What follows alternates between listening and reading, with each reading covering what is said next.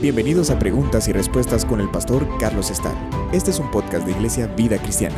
Puedes enviar tus preguntas al correo preguntasbiblicas@vidacristiana.org.gt. Nos han preguntado acerca de los planetas y la pregunta es ¿qué pasará o qué va a hacer Dios con todos esos otros planetas? ¿Cuál es su, su fin de existir?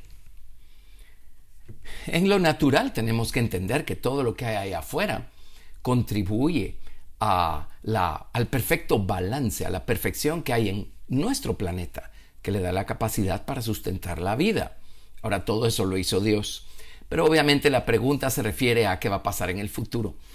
Eh, y podemos eh, tomar las uh, piezas del rompecabezas y ponerlas en su lugar y sacar una que otra conclusiones.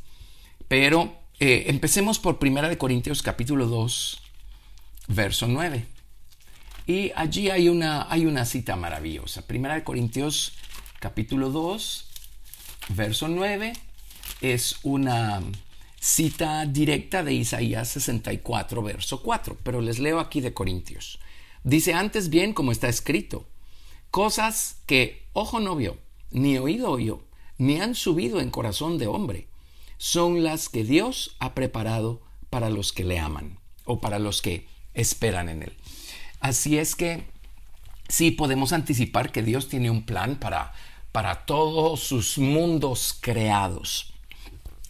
Hoy Dios está trabajando, tratando con el ser humano, estamos en la dispensación de la gracia y Dios está dándonos a conocer a Jesucristo, eh, buscando que el hombre sea salvo y se ha reconciliado con él. El hombre cayó en pecado desde el jardín del Edén y dice la Biblia, por cuanto todos pecaron y están destituidos de la gloria de Dios.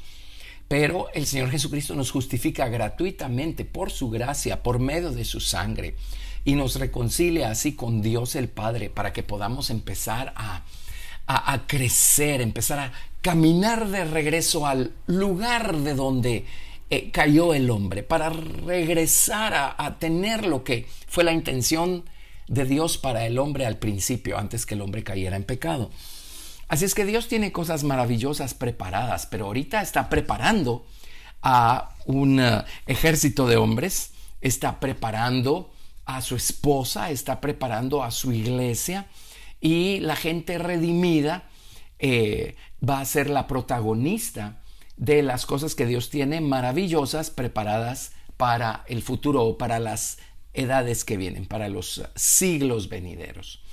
Así es que vámonos ahora a Apocalipsis capítulo 6, verso 12.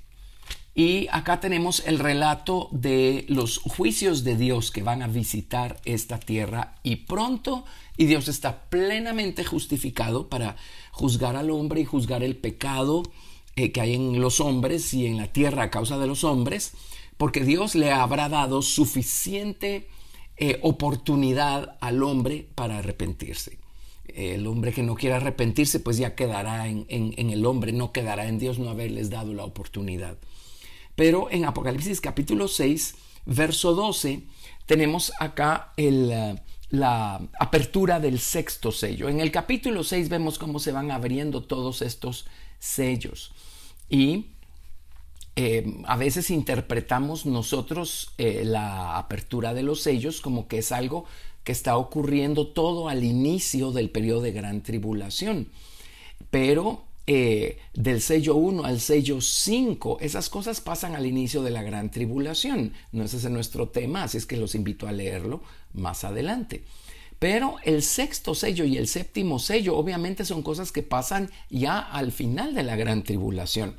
Esto lo sabemos porque pues no solo contamos con el relato que hay en Apocalipsis, contamos con la información que nos da el libro de Mateo en el capítulo 24, el libro de Isaías en el capítulo 34, pero esto es lo que va a ocurrir ya eh, llegando al final de la gran tribulación. Apocalipsis 6, 12 dice, mire cuando abrió el sexto sello y aquí hubo un gran terremoto y el sol se puso negro como tela de silicio y la luna se volvió toda como sangre y las estrellas del cielo cayeron sobre la tierra, como la higuera deja caer sus higos cuando es sacudida por un fuerte viento.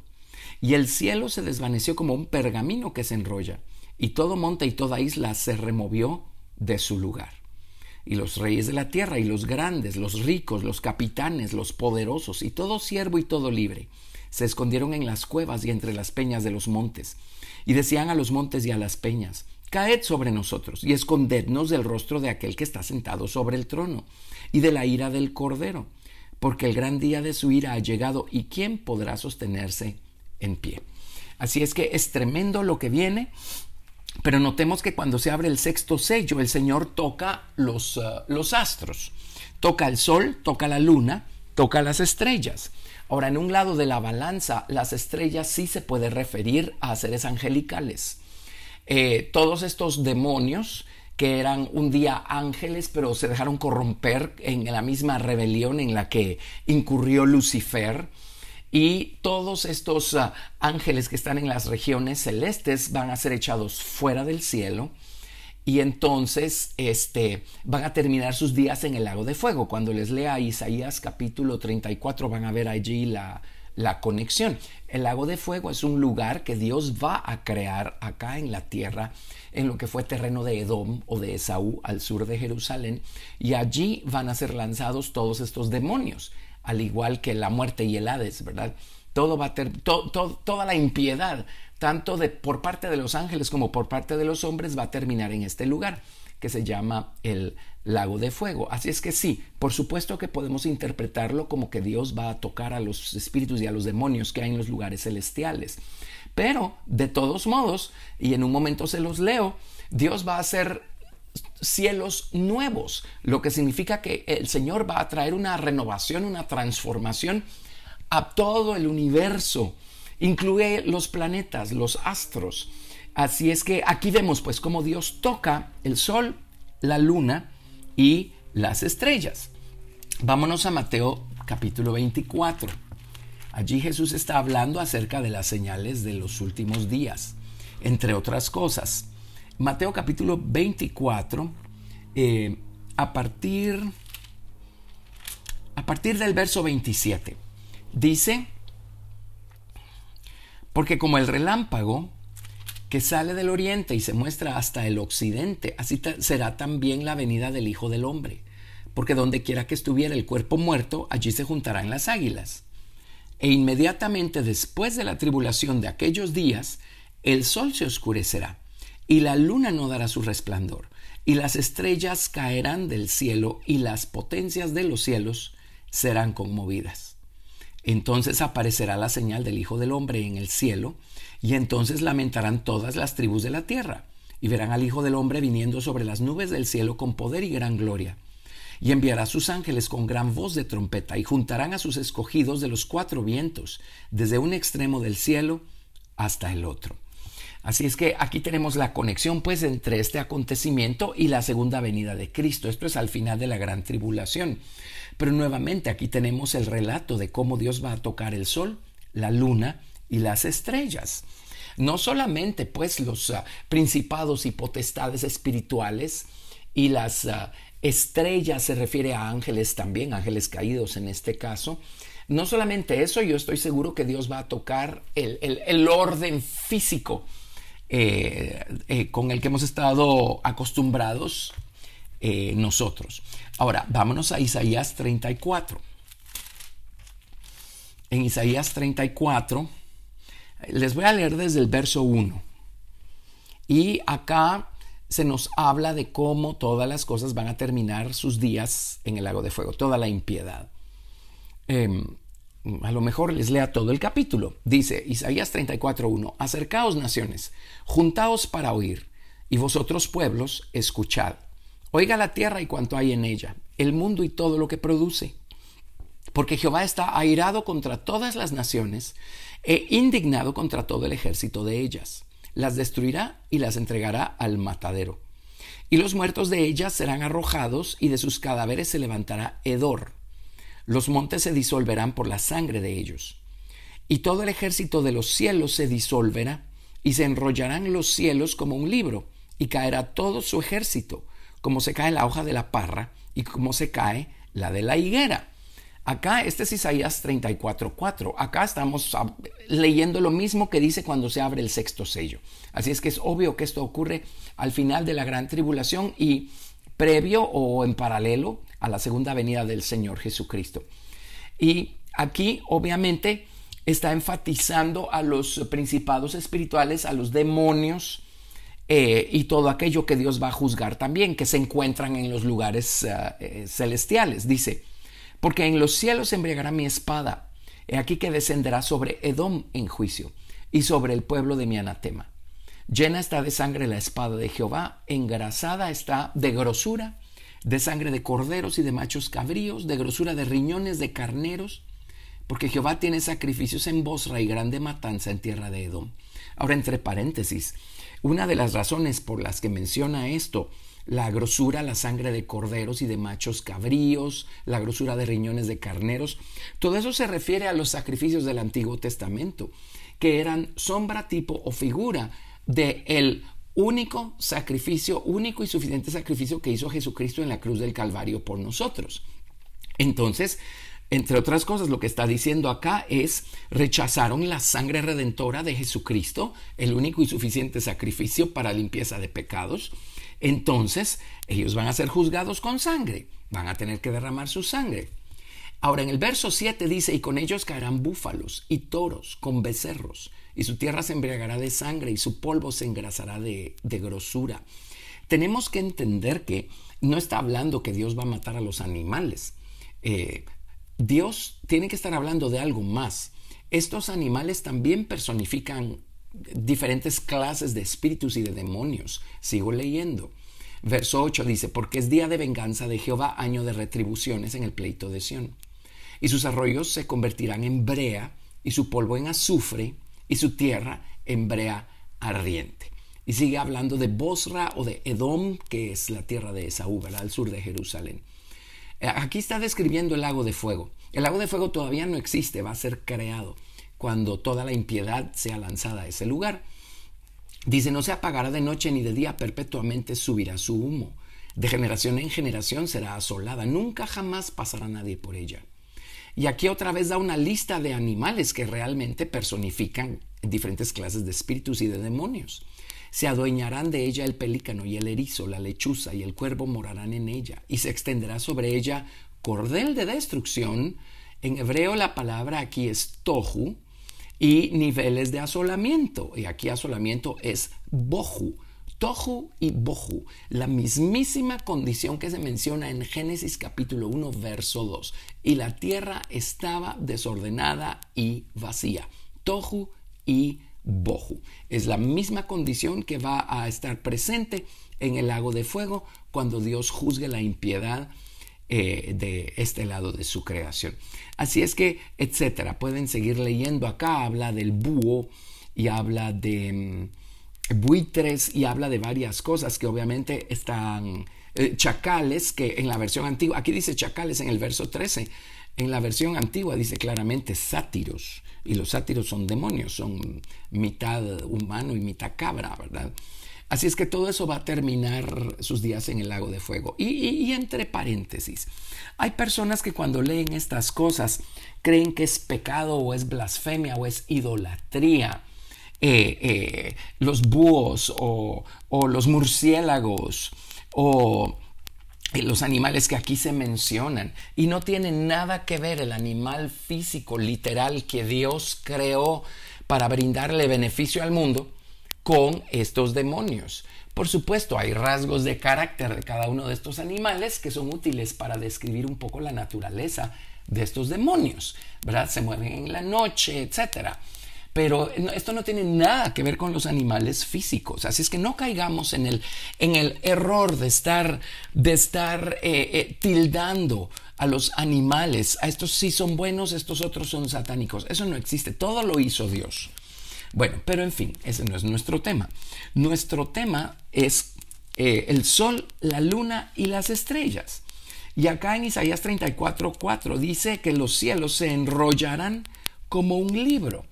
Así es que es obvio que Dios va a traer un, cambio total a todas las cosas. En Apocalipsis capítulo 21, les leo del verso 1 al verso 7, dice, y vi un cielo nuevo y una tierra nueva, porque el primer cielo y la primera tierra pasaron y el mar ya no existía más. Y yo, Juan, vi la santa ciudad, la nueva Jerusalén, descender del cielo, de Dios, dispuesta como una esposa ataviada para su marido. Y oí una gran voz del cielo que decía, He aquí el tabernáculo de Dios con los hombres, y Él morará con ellos, y ellos serán su pueblo, y Dios mismo estará con ellos como su Dios. Enjugará Dios toda lágrima de los ojos de ellos, y ya no habrá muerte, ni habrá más llanto, ni clamor, ni dolor, porque las primeras cosas pasaron. El que estaba sentado en el trono dijo, He aquí yo hago nuevas todas las cosas. Y me dijo, escribe, porque estas palabras son fieles y verdaderas. Y me dijo, hecho está. Yo soy el alfa y la omega, el principio y el fin. Al que tuviera sed, yo le daré gratuitamente de la fuente del agua de la vida. El que venciere heredará todas las cosas. Y yo seré su Dios y él será mi hijo. Bueno, aquí hay dos cosas relevantes. Número uno, Dios hará nuevas todas las cosas. Eso incluye los cielos. Y número dos, dice, el que venciere heredará todas las cosas. Así es que veamos qué cosa más eh, tremenda. Dios tiene preparadas cosas que ojo no, no vio ni oído oyó.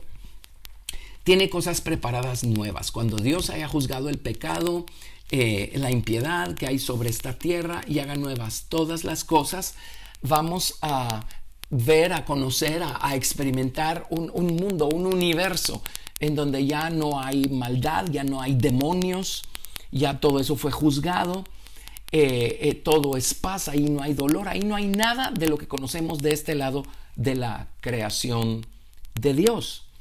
Entonces, Dios va a empezar a sacar a luz eh, ese, esa otra parte de su plan maestro que todavía no ha salido a luz. Hay cosas que Dios va a hacer que aún no ha hecho. Por ejemplo, en el Salmo 102, verso 18, dice lo siguiente. Salmo 102, verso 18, se los leo. Dice, se escribirá esto para la generación venidera. El pueblo que está por nacer alabará a los invito a utilizar su concordancia de Strong, su diccionario. Aquí la expresión estar, está por nacer. Bueno, en la Biblia King James lo tradujeron el pueblo que será creado.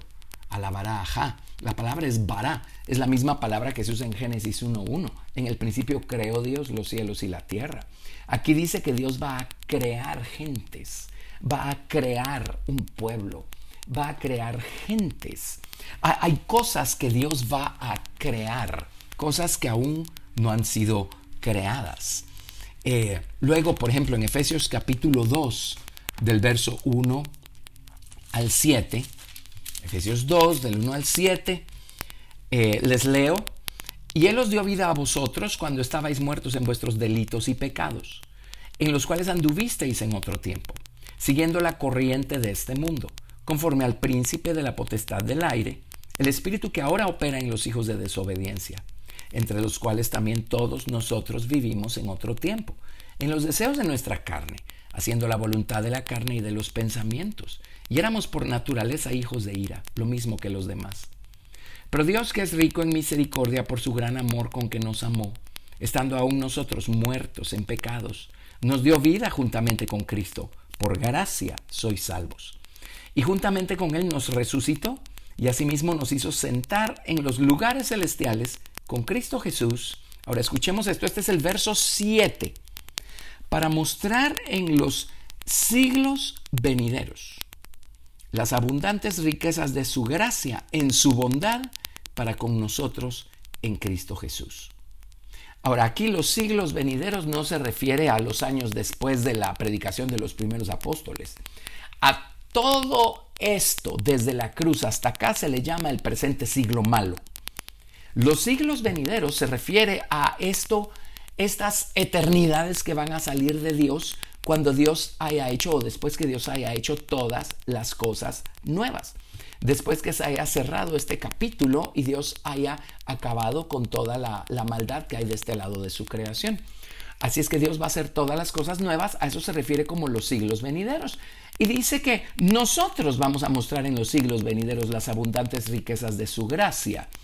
Eh, la pregunta es dónde. La pregunta es a quiénes. Ya sabemos cuándo, pero a quiénes y dónde. Así es que hay tanta cosa, es, es, muy emocionante. Ahora no vamos a especular más allá de lo que está escrito, pero vámonos por favor a Génesis capítulo 13, verso 14. Génesis 13. Les leo a partir del verso 14. Dice, y Jehová dijo a Abraham, después que Lot se apartó de él, alza ahora tus ojos y mira desde el lugar donde estás, hacia el norte y el sur, y al oriente y al occidente, porque toda la tierra que ves la daré a ti y a tu descendencia para siempre. Y haré tu descendencia como el polvo de la tierra, que si alguno puede contar el polvo de la tierra, también tu descendencia será contada. Ahora, Dios aquí le dijo a Abraham, oye Abraham, mira para abajo, mira el polvo de la tierra, trata de contarlo. Así va a ser tu descendencia. Obviamente aquí Dios está hablando de la descendencia física de Abraham. Y efectivamente Abraham fue padre de muchas, muchas naciones. Y cuando eh, venga el milenio, Aquí van a estar presentes aquellos descendientes literales de Abraham. Se recordarán que, que fueron sellados los 144 mil, 12 mil de cada tribu, que fueron sellados y no los tocó el anticristo, tampoco los tocaron los juicios de Dios. Y pues ellos van a estar aquí en la tierra, ellos van a ser enseñados, van a ser instruidos. Eso está en la Biblia, en el libro de Isaías, capítulo 2. Van a correr a, a, a Sión diciendo, vengan, allí nos van a enseñar los caminos de Dios. Y eh, Dios eh, va a cumplir sus promesas para, con la descendencia literal, terrenal, eh, la, descendencia natural de Abraham. Por supuesto que sí. Él les va a dar esta tierra por herencia. Y cuando se manifieste en la edad perfecta, los nuevos cielos, la nueva tierra y la nueva Jerusalén. Seguro la descendencia física, literal de Abraham eh, eh, será tan numerosa como el polvo de la tierra y pues va a estar reinando acá en la tierra. Dios sí dice que va a levantar a David y que les va a dar a, dar a David por rey. Así es que eso seguramente va a ocurrir eh, en la edad perfecta cuando ya se manifieste todo esto nuevo que Dios va a hacer. La descendencia física literal de Abraham es comparada con el polvo de la tierra. Pero ahora vámonos a Génesis capítulo 15 y leamos desde el versículo 1. Después de estas cosas vino la palabra de Jehová a Abraham en visión, diciendo, No temas, Abraham, yo soy tu escudo, y tu galardón será sobremanera grande. Y respondió Abraham, Señor Jehová, ¿qué me darás siendo así que ando sin hijo y el mayordomo de mi casa es este Damaseno Eliezer. Dijo también Abraham, mira que no me has dado prole, y aquí que será mi heredero un esclavo nacido en mi casa. Luego vino a él palabra de Jehová diciendo, no te heredará este, sino un hijo tuyo será el que te heredará.